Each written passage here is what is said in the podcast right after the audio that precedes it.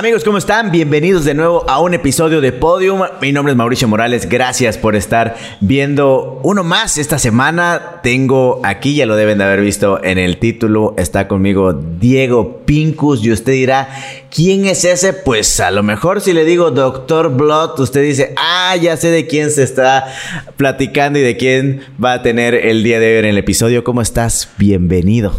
Muchas gracias por la invitación hasta que se nos hizo. Sí.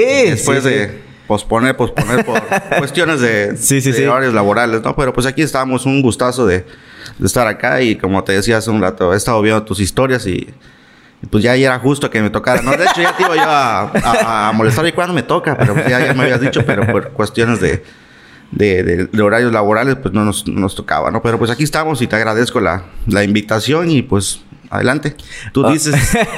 Hoy vamos a platicar un poco de, de tu historia, tal vez lo que, nos, lo que no se sabe, lo que a lo mejor superficialmente se imaginan. Y pues es evidente y a todas luces que tú eres, pues vienes de una familia, una dinastía, vamos a decir, de la lucha libre. Y posiblemente de ahí, según yo, desde este lado puedo decir, sembraron la semilla en tu corazón para que en algún momento pudieras decir, quiero ser luchador. Pero ¿cómo, cómo surgió? ¿Cómo se desarrolló? ¿Cómo creció el Dr. Blood o el luchador en tu vida? Ok, pues mira, pues yo soy la tercera generación de la dinastía Pinkuski aquí en Campeche. Mi abuelo, que fue este el, el Pinkuski, el, el príncipe, el príncipe millonario. Él así se, se, se apodaba, ¿no? Y así lo llamaron. De ahí le siguió la segunda generación que fue mi tío, el Pinkuski Jr., el Mr. Dollar. De ahí pues su- surgimos este, la tercera generación que fue este la Bella Tabay, que era, es mi hermanita. Que fue la que me Ah, fue mira, la no que sabía que era tu hermana. Ella Ok. es mi hermanita. Fíjate que ella fue la que me, me como que fue la que me dio la, la patada de que pues yo pude y tú no. Ok. O sea, ella, ella se me había adelantado dos meses. ¿Cuántos años tenía cuando iniciaron? Es seis años menor que yo. Eh, pues estamos hablando de que pues, ahorita voy para...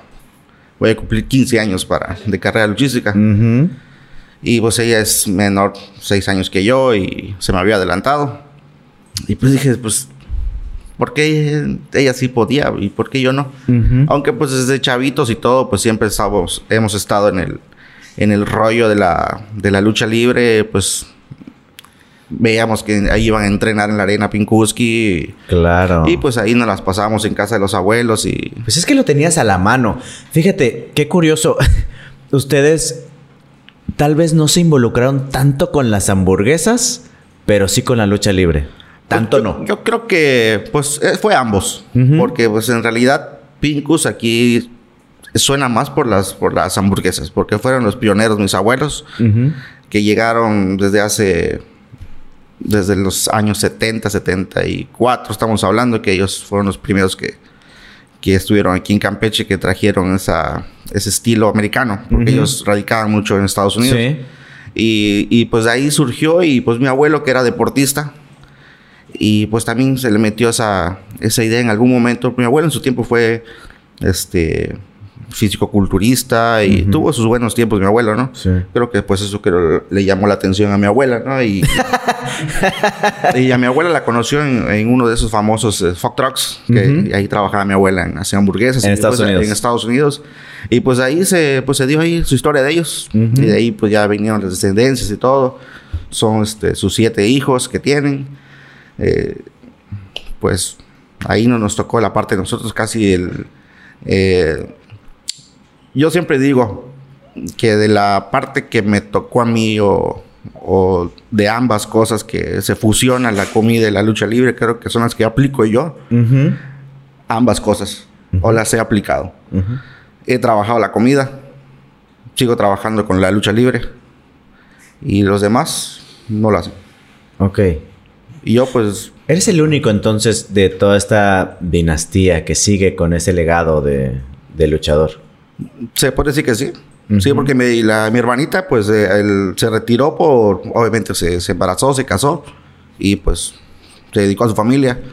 Y pues de ahí yo ya le seguí. Vamos para 15 años. ¿Cómo, como si fuera ayer. Exacto. Pero ¿cómo, ese, ese ayer, ¿cómo, cómo empieza esta historia? ¿Cómo, cómo inicias? Tú ibas a, a, a ver a tu abuelo, estabas en el ring, pero, pero ¿cómo comienzas? ¿Qué, qué dices? Ok, sí me voy a dedicar a, a ser luchador. Pues te, te, te, te repito, la que me dio la patada fue mi hermanita. Así que dijo, que ella puede, porque yo no. Y yo fue cuando empecé a entrenar ya más grande, ¿no? Estamos hablando de ya más edad. Y pues yo le metí los entrenamientos, creo que fue alrededor de año, año y medio que me dediqué a darle, a darle, a darle, a darle. Y pues obviamente los que me dieron la oportunidad de subir a luchar fueron mis- mi, mi abuelo y mi tío, ¿no? Ellos me dieron la, la oportunidad porque nadie más lo iba a hacer, ¿no? Y pues ahí se fue desarrollando todo. A raíz de eso, obviamente. mm, Desde que uno debutó, me hice enemigos. Por ser Pero dentro y fuera del ring. Ah, ambos, o sea, deportivamente y pues también lo tomaban para afuera. Por ser de la familia. Ok. O sea, por ser el, el de la familia, el de los promotores. O sea, ya de- eh, desde entrando ya tenía enemigos. Obviamente sí, yo creo que en, en aquel momento y ahorita que lo reflexiono, ¿no? Sí tenía mucha razón cuando se enojaron, cuando en qué posición me habían puesto, porque si era debutante, pues debería estar en la, en la parte inicial de un evento, ¿no? Ujú. Cuando yo debuté, me fui a una semifinal. Ah, ya. No Eso fue el desde abajo. Ajá, o sea, es como todo. Tienes que iniciar desde abajo. En la lucha, en lo que sea, en todos los deportes, ¿no? Picar piedra y, y ganarte tu lugar. Ujú. Y obviamente el, el lugar, pues yo no lo tenía, ni, ni ganado ni nada. O sea, yo cuando me presentaron, pasa arriba. Desde la primera pelea. Desde la primera, la- el debut. Pero ya traías un poco de experiencia, puede ser, de conocimiento de toda esta manera y el arte de luchar. El Pues arte del pancracio, del- el arte del catch, del costalazo. Eh, pues te digo, se, se traía la, se trae la sangre porque pues de chavito, pues veía uno, eh, antes era constante las funciones de lucha ahí en la arena, cada 15 días. ¿Con tu Venía abuelo? Con mi abuelo. Había más, más facilidades de, de hacer los eventos sin tanto trabas y bla, bla. Eran cada, cada de 15 días.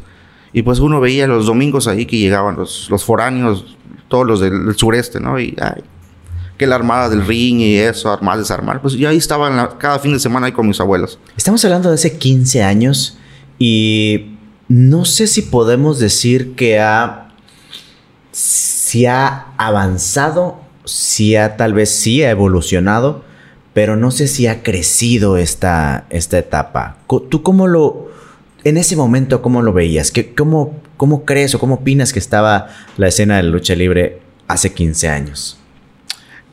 Es, es como todo. Todo ha evolucionado. La lucha libre actual es muy diferente a la, Ujú, a la de hace... Antes del internet.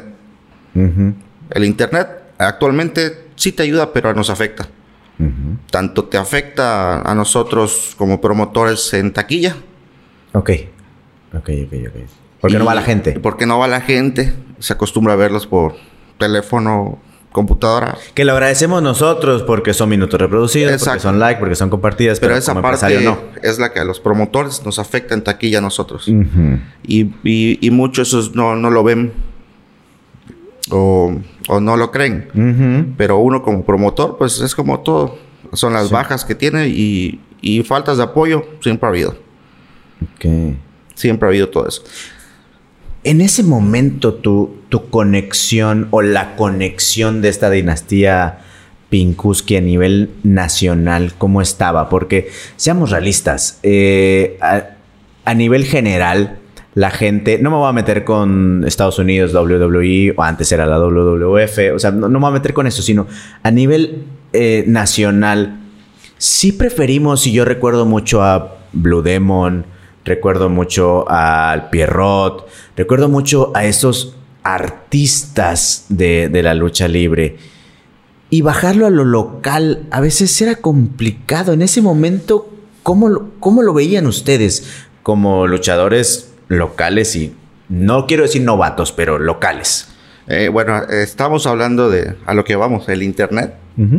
Sí los, nos hace, pero también nos deshace en ese sentido, ¿no? Antes no había el internet. ¿Te acuerdas que la arena Campeche? Sí. Pues te digo, morrito yo, 5 o 7 años. Pasaba el de la, el de la, el que vocea.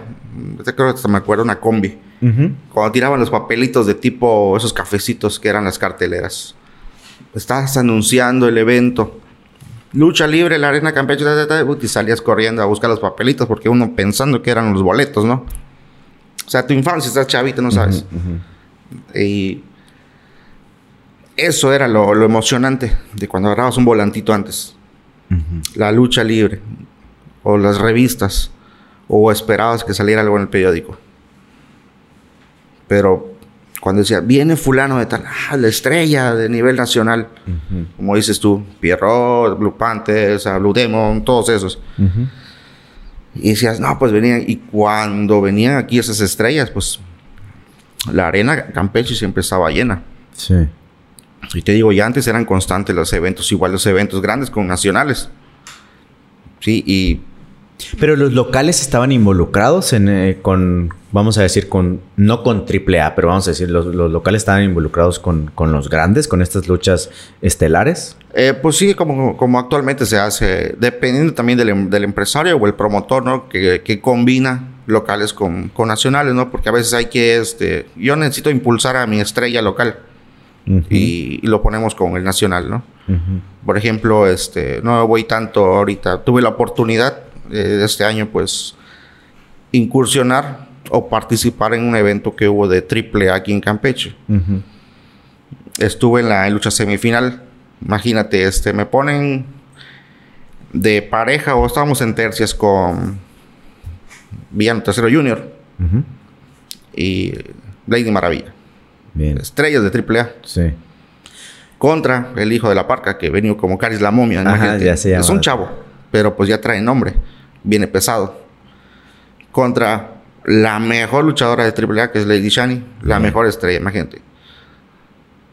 Y, y, el, y contra el mascarita de ring, que fue el que me, que me robó la máscara. Ah, ok, que pierdes ahí. Que ahí perdí la máscara. Eh. Fue una lucha muy. Esta que fue, fue muy buena. Una buena experiencia. Con muchas mentadas. por golpear a la Lady Shani. Dentro del papel.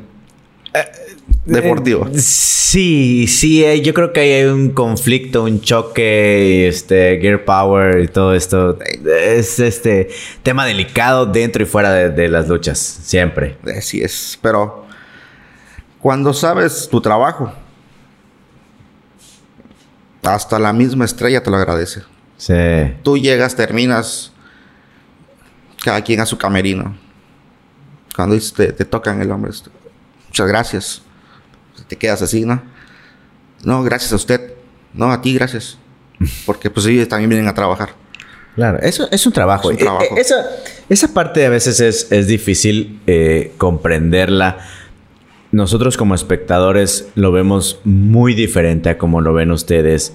Hace algunos años estuve involucrado con las luchas, recordarás. Ya, estuvo... los, en aquellos programas de... Sí, e, estuve involucrado con eso y es un, es un mundo, es un universo muy, muy difícil de lo que está fuera de, la lucha a lo que está adentro. Sigamos adentrándonos ahorita con, con, esta, con esta historia que es tu historia. ¿Cómo, cómo crece o cómo nace el, el Doctor Plot? ¿Qué, ¿Qué decides? ¿Qué pasa por tu mente para decir, yo voy a ser el Doctor Blood, así me voy a llamar? Y de entrada también decir, voy a usar máscara. Y también decir, pues voy a ser rudo. Y no solamente de los rudos rudísimos, sino de los que les gusta la lucha extrema. ¿Cómo, cómo se desarrolla el Doctor Blood en ti? Bueno, esa es una, es una buena pregunta porque el personaje nace a raíz de las películas, esas, mm, las gore, hardcore, aquel tiempo que era Hostal, el juego del miedo, los de Saw. Ya sabes, el, el Hostal, pues es, es, la versión de los doctores. Sí, sí, sí, sí. Sin licencia para trabajar. Pagaban para matar. De ahí surge ideas del Doctor Blood y pues, el Doctor Sangre. Y yo no quería ser el, el tercero que llevara un Pinkuski. Ok, ok. Desde ahí romper entre comillas. Soy de la familia, pero quiero hacer mi carrera independiente. Bien. Siendo de la misma dinastía, Ajá. ¿no? Como lo hacen muchos actuales. Después que hacen una carrera, 10, 15 años con un, un hombre independiente. Y de repente ahorita ya son junior de, de tal luchador estrella. Pero ya tienen una carrera hecha con otro nombre. Sí, tú no querías ser santo hijo, hijo del santo, nieto del santo, santo junior y santo y santo y santo y Eh, El santo. nieto del nieto del nieto. No. Yo hice o sea, mi carrera, así como mi Ajá. hermanita. Ok. O sea, mi hermanita ya cuando... Ya yo, yo que voy a ser la... La, la estaba ahí. Ella, pues, era aquí también su... Su lado de... no, no que era la, la, la nieta del Pinkuski. No, no, no. Ella fue la... La ahí. El Doctor Blood nace de esa manera. Muchas ideas. Por eso es, es la parte cuando el personaje nace muy... Muy sangriento. El concepto de las luchas extremas al principio del personaje no les gustaba a muchos, pero ese concepto, o sea, no era nuevo, pero al menos acá en Campeche, O sea, de manera local local, no había. no había, o sea, y yo lo, como que le metí ese poquito de, de que hay que darle aquí al local algo diferente, ¿no? Fuiste primero. Ah, localmente sí, Ajá. se podría decir. Pero a nivel nacional, vamos a ver, obviamente siempre ha habido, ¿no? Ujú. Pero aquí dije, no, acá localmente, pues yo voy a, como a hacer, hacer la diferencia. Ok. A lo, a lo normal o la lucha clásica, Ujú. a lo, la parte loca. O, lo- o lo- o el parte, o el luchador loco del- de, de Campeche, ¿no? Ujú. Y así se fue desarrollando el personaje. De repente, mi abuelo, ¿sabes cómo se enojaba? Claro. ¿Por qué? De repente estábamos en la lucha, una lucha normal. De repente, segunda, tercera caída. Uno está abajo y empiezan a sacar cosas debajo del ring. Lámparas, sillas. Todo eso yo lo metía a escondidas. Yo llegaba hasta tres horas antes y, y metía las cosas por la parte de atrás y todo a esconderse. Es mi abuelo, no, no revisaba, ¿no? Y todo abajo del ring o entre escondido tras una tarima. algo. Y a la hora de la lucha se arma el desastre. Las lámparas, los vidrios arriba y mi abuelo. Tú vas a limpiar todo eso cuando termines de luchar. Si salgo vivo, lo hago. caemos en las... Se rompían sillas, o sea... Ah, pues... Parte de en el momento, ¿no? Ahora entiendo por qué se molestaba. Yo ya en la parte siendo promotor ya lo pasé. Ah, no, claro, sí duele. Sí, Ya sí, me lo sí. hacen a mí. Sí, sí, sí, sí. Sí. les digo, no hagan esto y, y no te hacen caso. Sí, sí, sí, Pero pues es parte de... Y, y esa parte eh, de, de sangriento, de agresivo, de todo esto, ¿cómo, cómo, lo, cómo lo traduces o cómo, cómo se hizo esa máscara? Porque no solo tuviste una, desarrollaste muchas a lo largo de tu carrera con, con máscara. ¿Cómo, cómo hiciste la, la primera? ¿Cómo nació? Mm, pues es como todo, uno se, se pone, tal vez, es lo que tienen muchos actualmente. Primero hacen su diseño y luego aprenden a luchar. actualmente así hacen muchos. Ya- actualmente muchos hacen, ya tengo mi máscara, ya tengo mi traje y todo. Ahora ya voy a aprender a luchar, ¿no? Pues primero aprendes a luchar y luego ves tu... Vemos cómo vas a participar, claro. Y pues en ese momento, pues ya este, pues las ideas ya, ya habían, porque pues, si te darás cuenta, también me he dedicado a la pintura y todo eso, Sí. algunas cosas, sí. Sí, de sí, dibujo de niño también llevaba ahí. Había muchas ideas, ¿no? Eh, eh, se inicia con un, un diseño sencillo, que se ve, eran así de, de ojos muy abiertos y, y lo básico, ¿no? Una, una mascarita costurada a mano, o sea, en aquel tiempo. Y después pues uno va desarrollando y pues quieres, ves que tú, como que quieres llamar más la atención. Busco el apoyo de un, un amigo, eh, se dedicaba al diseño en Tijuana. Oye, esto, esto, esto. Ah, oye, pues yo creo que sí puede impactar más. Y funcionó. Ya la segunda versión no, no tardó mucho en, en, hacer el cambio, no tardó ni, ni ocho meses cuando hubo el cambio de imagen. ¿Por qué? Porque sí gustó. Ok. Llamó la atención y, y, la gente pues volteó a ver al personaje. Loco, sangriento y nueva imagen. En ese tiempo sacaba yo luego un, este, cuando se inicia la nueva imagen yo saco un, traje eh, sin mangas, blanco, pantalón todo lleno de sangre. Pintura, a ponerle aquí dibujo como que si tu pecho estuviera abierto, se te veía los huesos. El... Así era mi, mi personaje cuando hizo la segunda, el segundo cambio, ¿no? Pega y te voltean a ver. Y así se va desarrollando el cambio de imagen. Obviamente los años te van evolucionando, pasas uno a uno a otro y y actualmente pues ya no tengo máscara. ¿La perdiste en esa pelea? No la este, perdí. Acuérdate que me la robaron. o sea, me meten un foul y un martinete. ¿Cómo quieres que yo no pierda? Sí, sí, sí, sí. No se vale. Oye, esta, esta escena de la, de la lucha libre ha tenido muchos altibajos en Campeche. Eh, estaba la, la arena Campeche, desaparece, se va todo a lo local eh, la parte en la que vienen empresarios de, del centro y norte del país, se empiezan a involucrar con gente aquí, los quieren levantar, los quieren impulsar. Y alguien me decía algo que posiblemente te vaya a doler. Y me decía, es que, ¿cómo puedes decir que Dr. Blood es un luchador nacional reconocido?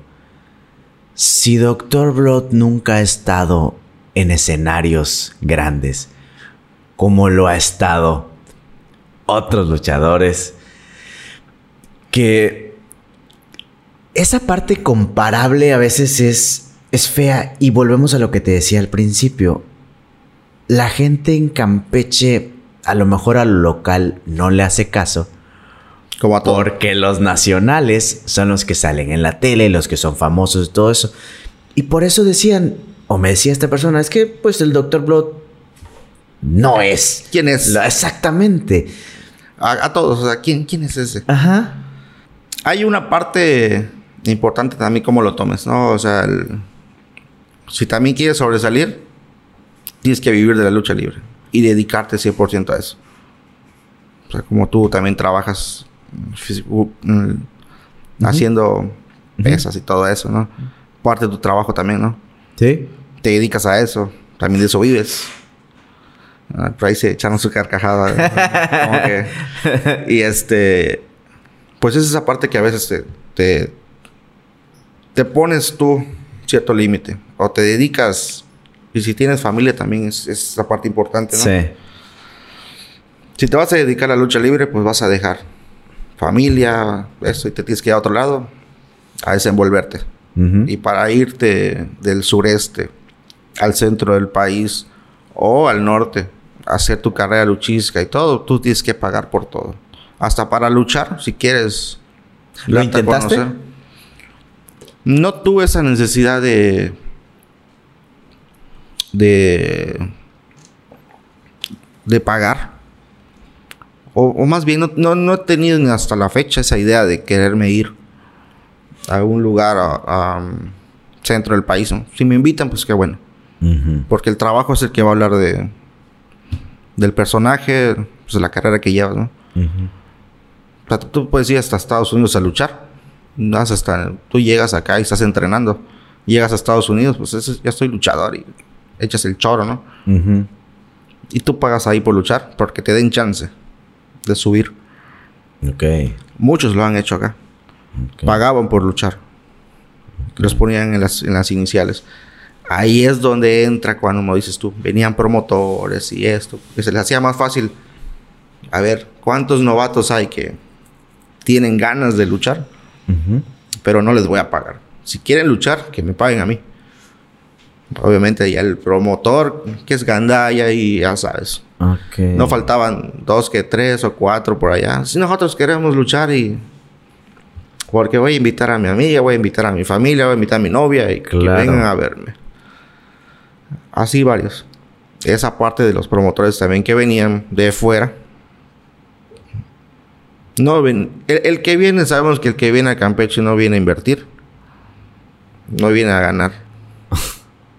viene a fregar. Y te lo digo por los 15 años, los casi 15 años que llevo en la lucha y, y lo que he visto con casi 6 años como promotor. Las patadas que me han dado a mí como promotor. No es que fulano vino. Me bajó la luna en las estrellas y a la hora. ¡Pam! Desapareció con todo y... Y, la- y todo y lana. Mira, la función a la última hora se canceló. Híjole. Y se fue con mucha lana para otro lado. Varios se le llaman pseudopromotores. Sí. Y esa parte actualmente es lo que a mí me afecta. Yo creo que eso vino a afectar y prostituyó el ambiente de la, lucha libre en Campeche. Habían muchos, recuerdo en esa etapa en la que, en la que estuve involucrado, que sí veían a, los promotores que venían y que querían impulsar en la lucha libre. Y por supuesto todos los novatos decían, sí, yo quiero estar ahí, yo quiero estar en el ring. Y cuando veíamos el cartel, los que estábamos del otro lado, ¿no? Como luchadores, decíamos, ay, mira qué padre, el Dr. Blood va a estar con el Hijo del Santo. Y... Dios te oiga. pero... No, No, pero- era, no, no, no irme al santo, sino que luchar con el santo. ¿no? no era tan... Tan bonito, tan padre como lo veíamos nosotros en el cartel. Realmente era otra historia lo que tú me estás diciendo. Lo que se veía detrás de que no era tan bonito. Exactamente. Te Digo, lo que hay detrás de, de organizar algo y todo eso, sí, este, pues no se ve, es como todo. Tú llegas al circo, ves todo bonito, luces y todo lo demás. ¡Ah! Pues fulano, y ¡pum! se abre la, la cortina y ta, ta, ta. Pero lo que hay detrás de es una, una rotura de, de todo lo que, pues también en su momento también tú has sido promotor y de algo. Te ha tocado organizar tus eventos y Sí. ya sabes.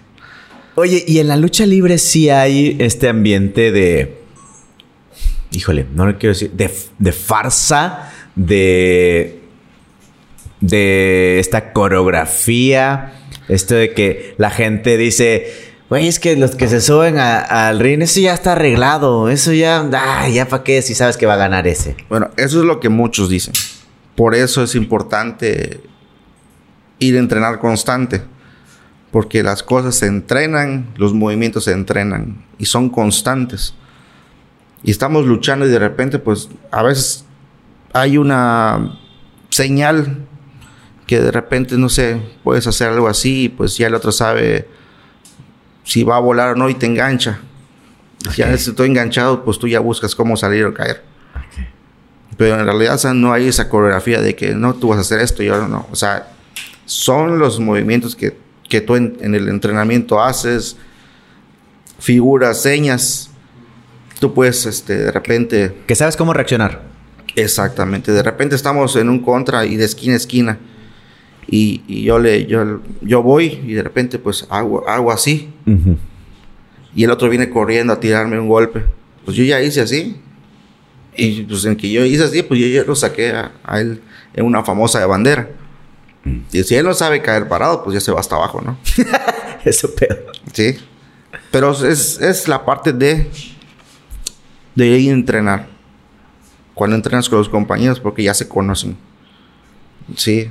Oye, al mismo tiempo de estar como, como atleta, porque pues si eres un atleta, estuve dos, tres veces en el ring y no es tan nada fácil correr de, de cuerda a cuerda. Mm, no es tan nada sencillo.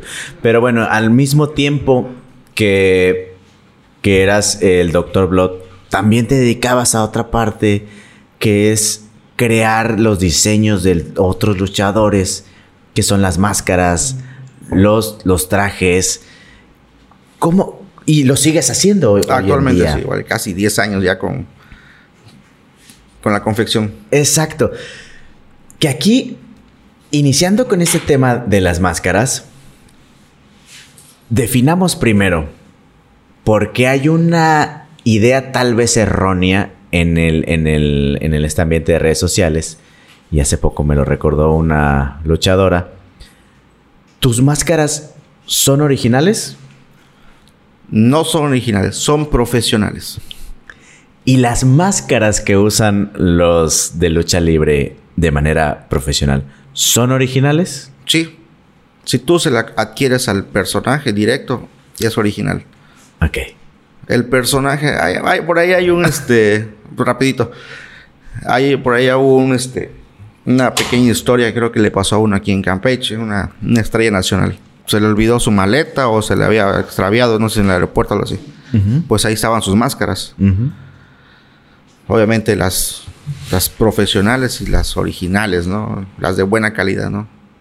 Esa es la diferencia, a grosso modo esa es la diferencia. No, la diferencia, te digo, en una y otra es si tú, me, si tú la quieres conmigo, yo te la, te la doy en corte profesional. Ok. Yo se la, yo se la fabrico al, al, luchador. Ya pasando al luchador, ya se vuelve original. Ok. Pero el producto es profesional. Y es lo que le había pasado a la que se le perdió. Pero en esa historia, fíjate, se le ocurre, pues le fueron a conseguir una máscara en esos de mercado y esas mascaritas sencillas que era de su personaje. Ok. Ah, ok, ok. ¿Cuánto costaba aquella? 20 pesos una máscara. La compró en Gasparín. en Valle Exactamente. Pues con eso subió a luchar el personaje. Y no faltó el que, oye, te compro tu máscara. Y se la vendió. Y se la vendió como una como una original. No mames. Y vuelvo entonces a la pregunta. Y es lo que muchos. te dije ahorita. ¿qué, ¿Qué es entonces para ti o para la gente? ¿Qué es una máscara original y una máscara profesional? Profesional es cuando ves el, producto, cómo está, la calidad, qué materiales usas. Si tú no solo es lo de afuera, sino también lo de adentro. Ajá, ajá, sí, sí, sí. Costuras, limpieza, el trabajo como esté. Corte profesional lleva muchos materiales que no se ven. Dos, tres tipos de pegamentos, carísimos. carísimos ahorita. Y es lo que muchos no ven y dicen, ah, oye, ¿por qué tan caro una máscara? 950 pesos. 1400. Dependiendo del tipo de tela a trabajar. Hay tres tipos de precios. Esos son los, los precios que yo te manejo en corte profesional. Yo te la vendo a ti en 1400. Te la mando al, al personaje original. Cómprasela a él y te la vendo en 2500. Ya. Y si está sudada más. Y si, está luchada y todo, pues un poco más de valor. ¿Por qué? ¿Qué le da valor? A los, eh, los coleccionistas. Sí. Les gusta todo eso y adquiere su máscara con el luchador. Su foto o su firma es original. Que entonces eso podría diferenciar que tendría que firmarla, tendría que poner algún sello para que yo pueda eh, poder decir, esta es la original? te cuento, el luchador le vendió una mascarita de mercado, de juguete a la persona esa. Y ahí no tenía nada. La autografió y para adentro. No Fíjate que es. o sea, siendo sincero, porque es lo que yo quiero. En mi producto yo te quiero vender algo bien si yo te choreara, pues en la foto, así como se ve, las que yo subo a mis redes sociales, oye, yo quiero una así como esta, igualita. Estéticamente te la voy a mandar igualita, pero si esta máscara la volteas, por dentro tiene sus, sus absorbedores de, sudor, sus, refuerzos por dentro. Ah, bueno, claro, depende para que la quieras. Digo, si yo te mando, de hecho, bueno, eso también ha hablado muy, muy bien de mi, mi trabajo de que pues a veces te manda hasta de más de lo que ves. Ok. En calidad. Ok. Y es lo que le ha gustado mucho mi trabajo al... Sí, porque tú, puede, tú podrías hacer una copia de, una, de una máscara. Exacto. Pero si, si, si, lo va a comprar una persona que no es luchador, pues ¿para qué le pones todo lo que, lo que lleva dentro de refuerzos y sudor y todo esto? Esa es la parte donde entran los mascareros gandallas. Bien. Yo, yo en lo que llevo casi 10 años con, con esto de la confección de máscaras, jamás he fregado a nadie. Tal vez a veces por, por tiempos o algo sí me atraso. A nadie he fregado. A mí sí me han fregado. Ok con equipos completos, por la confianza de dar al tal personaje o al tal compañero. Sí, sí, oye, tengo lucha en tres días y, y te lo mando y le llega un día antes por echarle la mano, ¿no? Y ya trabajaste ya y no te pagan. Eso. ¿Y aquí en Campeche eres el único? Que, Actualmente, este, no, ya no. Hay, este, dos, dos compañeros, este, que ya tienen, tendrá uno como, tendrá como, va, para como para dos años que, que, empezó a confeccionar sus máscaras. Pero sí le has hecho un chingo de máscaras a muchos, muchos luchadores a nivel nacional e internacional, porque también tu trabajo se ha ido fuera de México. ¿Algún eh, luchador que puedas decir ahorita, yo le hago sus máscaras? Le he trabajado mayormente a compañeros de aquí del sureste. No me aviento a trabajarle a, los nacionales. ¿Por qué estrellas? Aparte que te pide una calidad semi, semi profesional, es no ponerle tantas cosas por dentro o, X cosa en la máscara, ¿no? Pero que se vea igualita. Mm. Te voy a encargar, quiero 10 máscaras, te voy a decir. ¿Cuánto vale cada una? No, no es 950. Bueno, quiero 10. Me las dejas en 500 baros. Ok. O sea, no, como que... No. Pero sí los hay. Es, oh, también, también hay una prostitución entonces en la venta de, las máscaras y accesorios. Exacto. Hay un, yo sigo a uno en que es de Yucatán, que también se dedica este, a, a, esto. Y es un ambiente muy tenso entre si entre luchadores es tensa el, ambiente de, no le llamemos amistad, pero de relaciones entre luchadores, entre los creadores de accesorios es yo creo que más tensa la relación que existe por las calidades y los precios. Ahí, es donde entra el, el, el, el, dime si diretes. Tú puedes ser muy bueno costurando, pero si te has dedicado a fregar a muchos. Ok. ¿por qué voy a confiar en tu trabajo? Tal vez sea muy bueno, pero ya he visto que fregaste a este fulano y, no me recomendó contigo, me recomendó con el otro. Oye, ¿y cuánto puede llegar un, a costar un traje? Porque hoy alguien que, esté viendo o escuchando este podcast que diga, güey, yo quiero eh, ser luchador y lo haga mal porque tú me dijiste, primero compran el traje y luego aprenden a luchar. Pero ok, sepa o no sepa luchar, quiere su traje. ¿Ok? ¿Cuánto cuesta? ¿Cuánto cuesta un, traje completo que es eh, la, la, trocita o con, los con el pantalón, la máscara? Independientemente de los aditamentos del, torso. ¿Cuánto, cuesta? Ahí es donde entra pues el, la diferencia de cotizar, ¿no? Por ejemplo, dices, eh, ¿cuánto me puede costar? Es una truza eh, unas cubre rodilleras, unas muñequeras, unas conejeras y mi máscara. Un ejemplo, ¿no? Dos mil pesos todo. Ok. Ay, ¿por qué tanto? Es, es una trucita.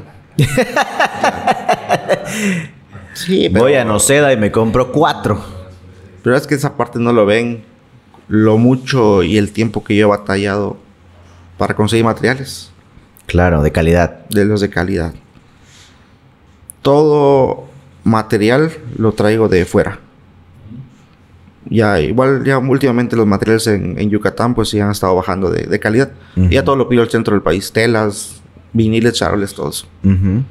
Y ya dependiendo de lo que tú me quieras cotizar, puede ser, en lugar del calzón, puede ser un, un mayón o pues, una malla, como le decimos ahí puede variar a 2500, ¿no? Sí, claro, va cambiando, es como un modista, ¿no? Que le vas cambiando. Que también no solamente haces máscara, hablando de modistas, también te has metido al ambiente de competencias en, eh, en el carnaval también, que has hecho este, algunos trajes para algunas personas.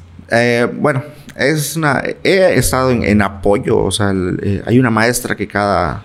que su hija participaba. Bueno, ya, su hija ya está grande, ya creo que ya ni ganas de participarle a la niña. Y esa parte que a mí me, me pedía de, de, trabajarle. Este, oye, ¿será que me puedas pintar esto? ¿Será que me puedas pintar esta, esta cosa? Lo demás. Le pintaba yo, este, me llevaba unas máscaras así, este, unas blancas así. Oye, pues píntale esto. Las pintaba yo y ta, ta, ta. Oye, me mandaba foto que ganó el primer lugar. Qué padre. O sea, independientemente, pues ella le hacía su traje y todo, pero. Sí, sí, pues, pero contribuías. Los accesorios que pues ella no podía, pues en eso yo yo, yo ponía mi, mi partecita, ¿no? Mi, granito de arena, ¿no? A esa maestra le, le a, ella, a ella le empecé a trabajar para los carnavales que, que, sacaba a sus niños en los corsos. Los, los, carritos donde sacas a tu chavito. Sí, sí, sí, sí, los, de plástico. Le hacen el carrito. Y, y le hacía una, una forma. Bueno, me acuerdo que la primera que me hizo fue este. Darle forma de barquito a los carritos. Oye, voy a esto, esto. Son como 10. En ese tiempo me dedicaba yo este, a la pintura. Este, pintaba yo cuadros minimalistas y todo eso, ¿no?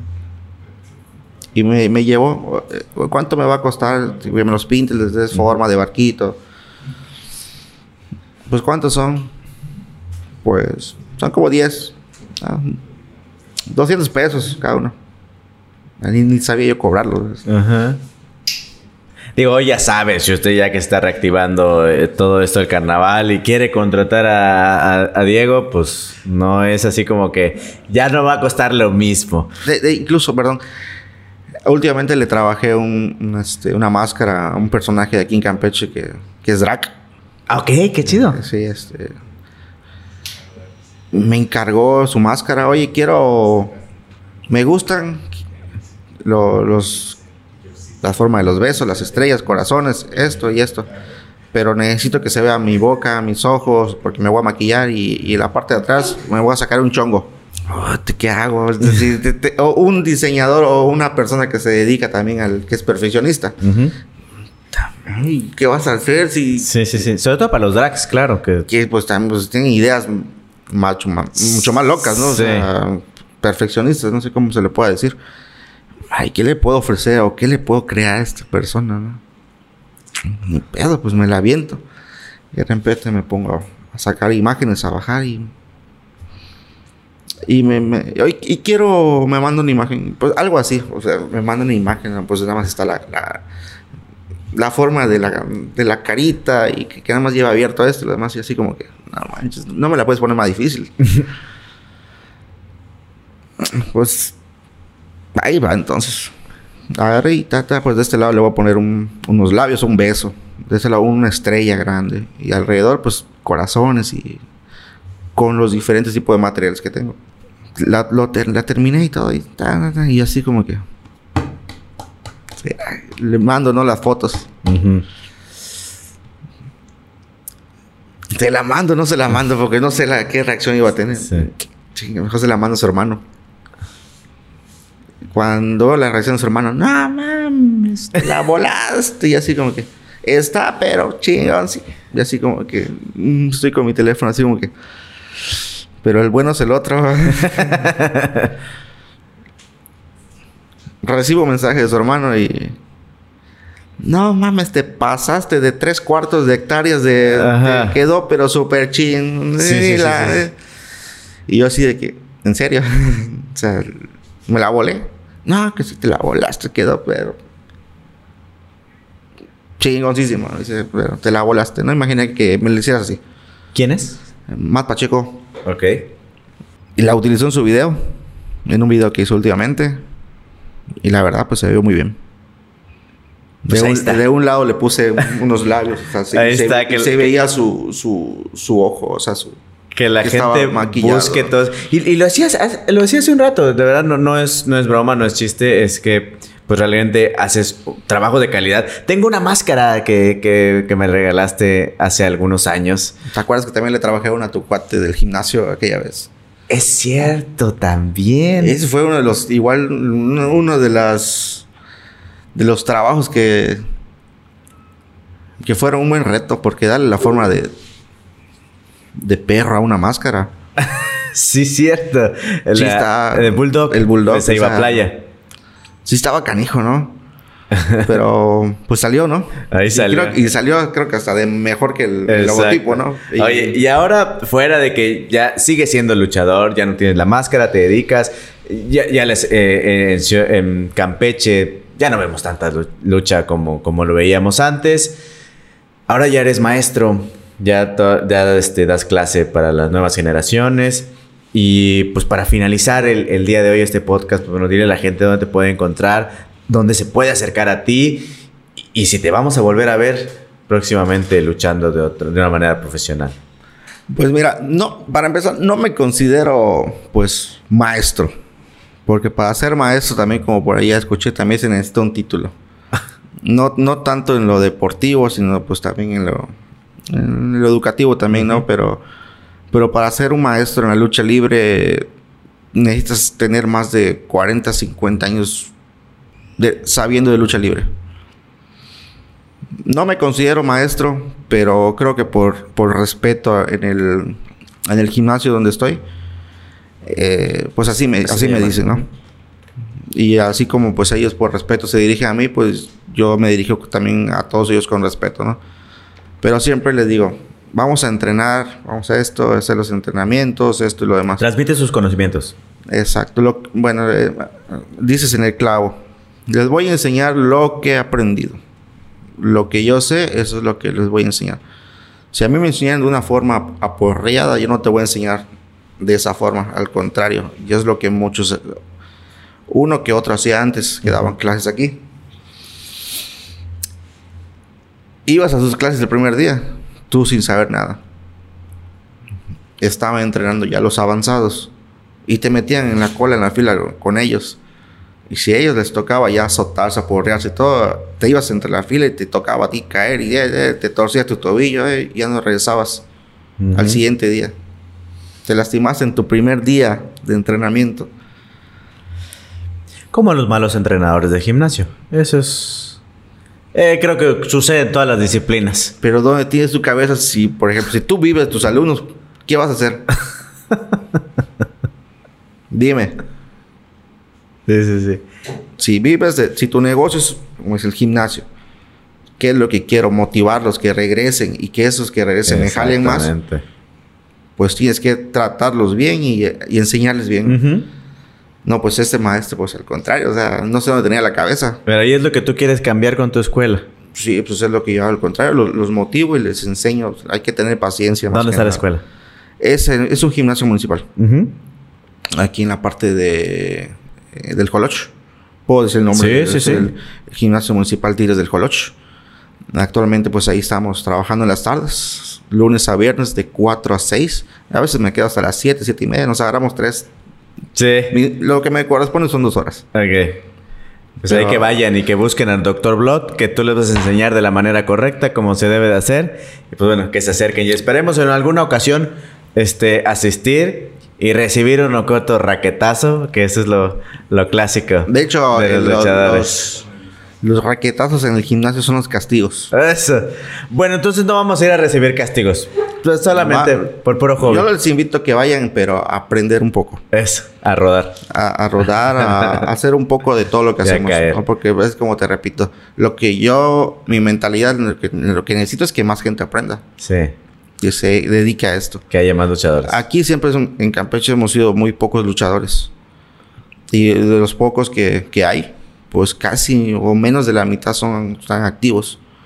La mitad se llaman Vicus y la mitad no son. Muchas sea, gracias, doctor. Varía en todo. No, no, no, todos nos dedicamos 100% sí. a la lucha libre, ¿no? O sea, si nos dedicábamos a esto, pues. A mí lo que me deja más es hacer una máscara que subir a luchar. Pero te gusta luchar. Pero ahí estamos en el, en el mismo ambiente. Bien. Pues gracias por haber estado aquí en en Podium. Por supuesto, haber contado un poco de tu historia, un poco de lo, que sucede detrás del ring, lo que haces con las máscaras y todo, por supuesto, que se acerquen. Aún hay más por que conozcan. Y, Como te decía, tú preguntas y lo que quieras saber, pues casi 15 años de entre el, ambiente como profesional de lucha libre.